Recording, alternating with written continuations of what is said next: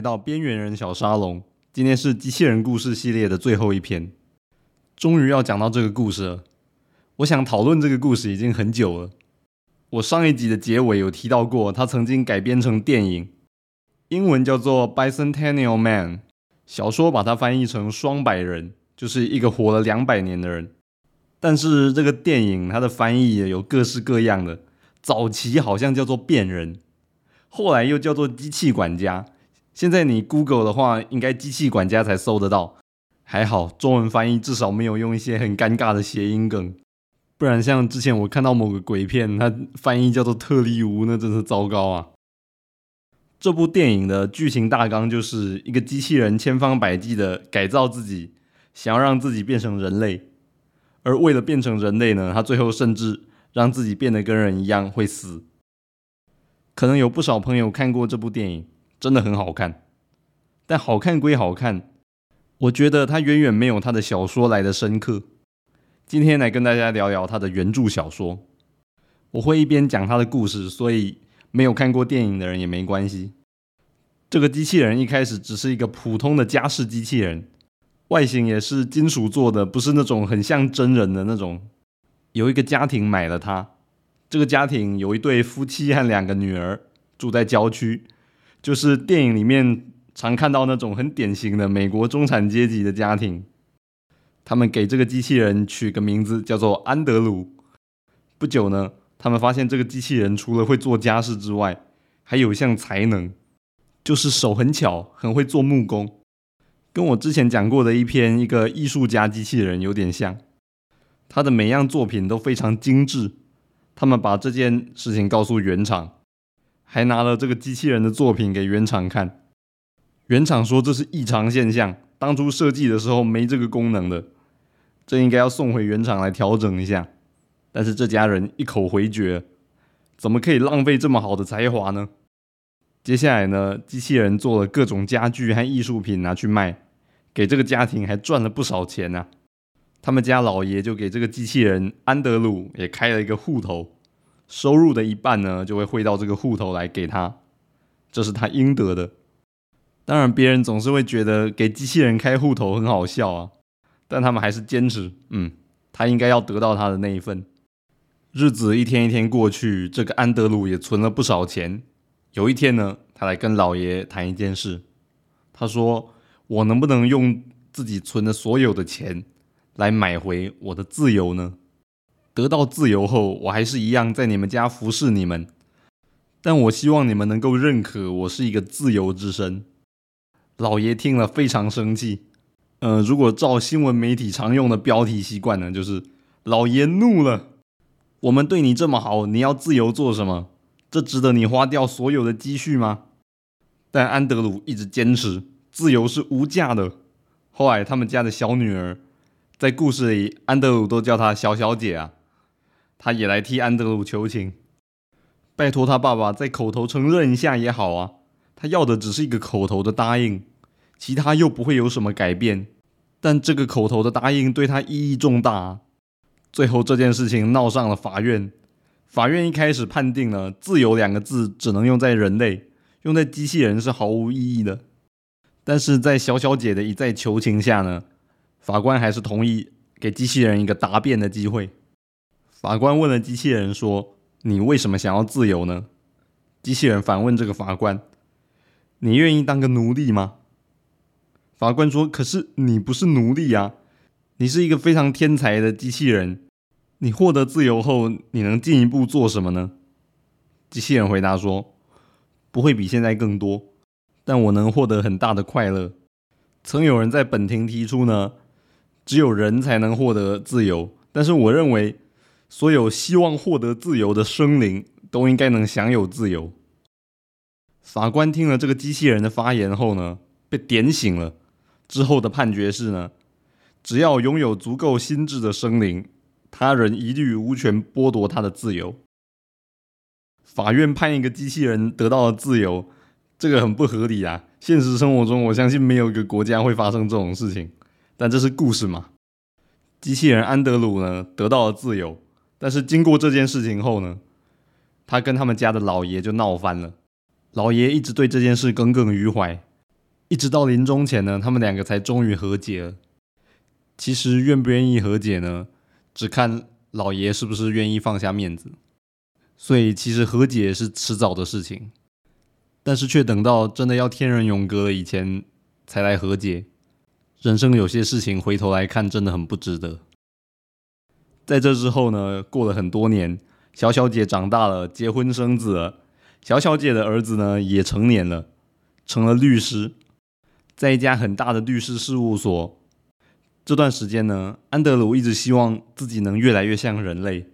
他现在都会穿衣服，不过一个铁皮人穿衣服的样子应该会很好笑啊。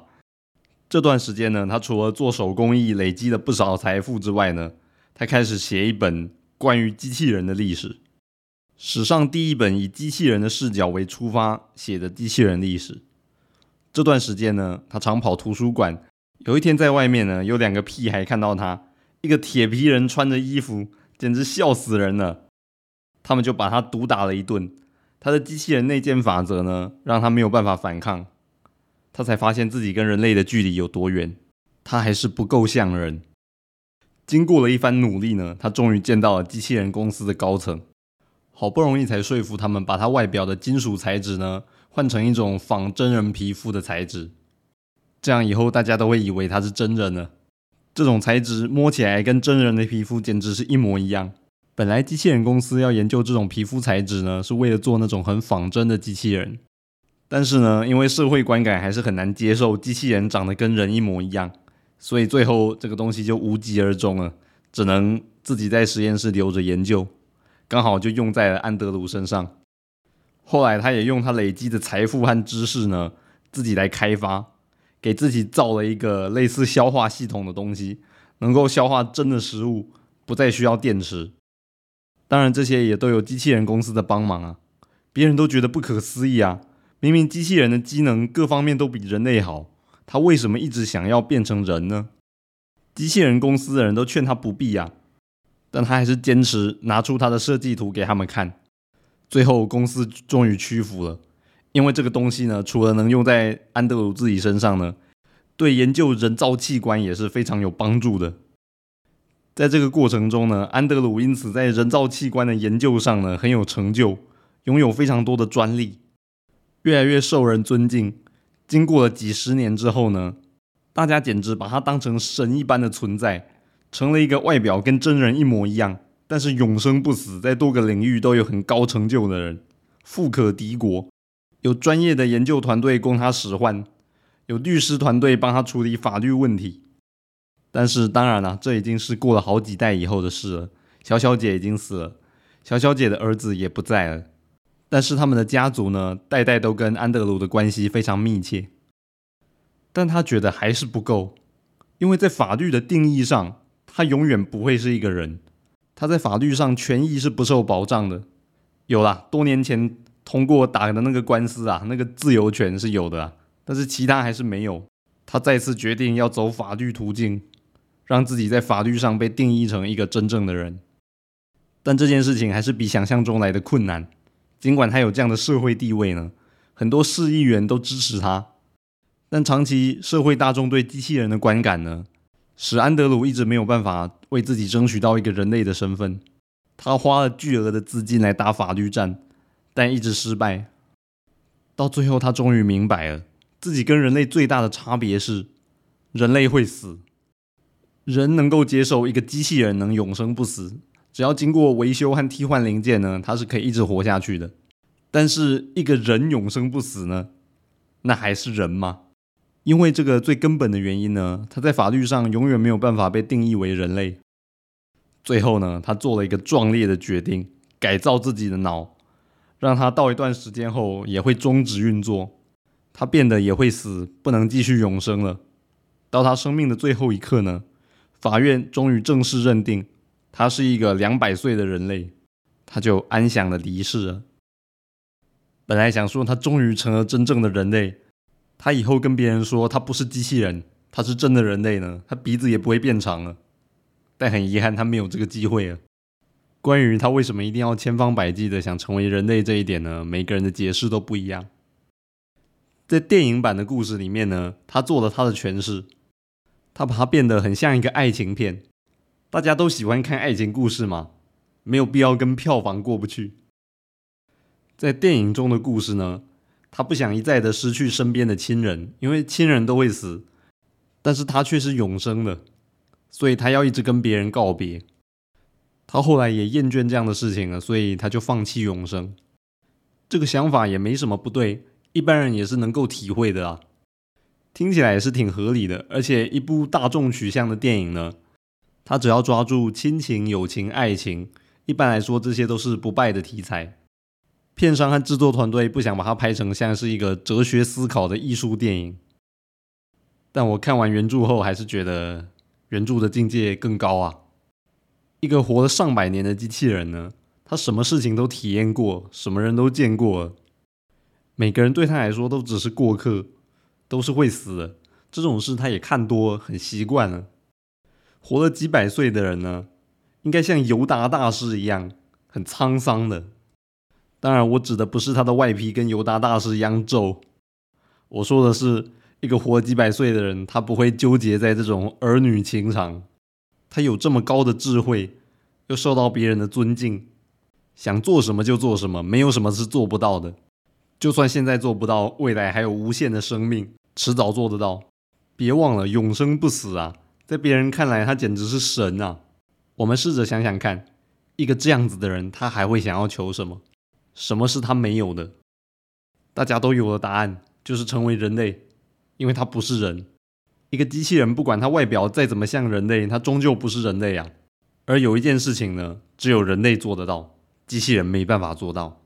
有些人类呢，生前留下了伟大的成就和贡献，死后能够名留青史、永垂不朽，就是这个永垂不朽，他没有办法达到，因为他是机器人，他不会死。人之所以能够不朽，就是因为人会死，而死后呢，你的贡献却留下了，这才是不朽。但这个人他就是不会死。你能想象一个活着的人，大家觉得他成就不朽，那是什么样子呢？他身边的朋友都夸他说：“哇，你真的是一个不朽的人呐！”然后他就回说：“嗯，我也这么觉得。”好啦，应该没有那么不要脸呐。但确实说一个人不朽，是指他已经死了，但他在世上留下了很好的东西，这才叫做不朽。如果一个人是永远不会死的呢？那他现在他创造了这个东西，他可能之后很快他又会创造出比这个更杰出的。那这一切好像都没那么珍贵了。像那些绘画大师的真迹呢，价值是很惊人的。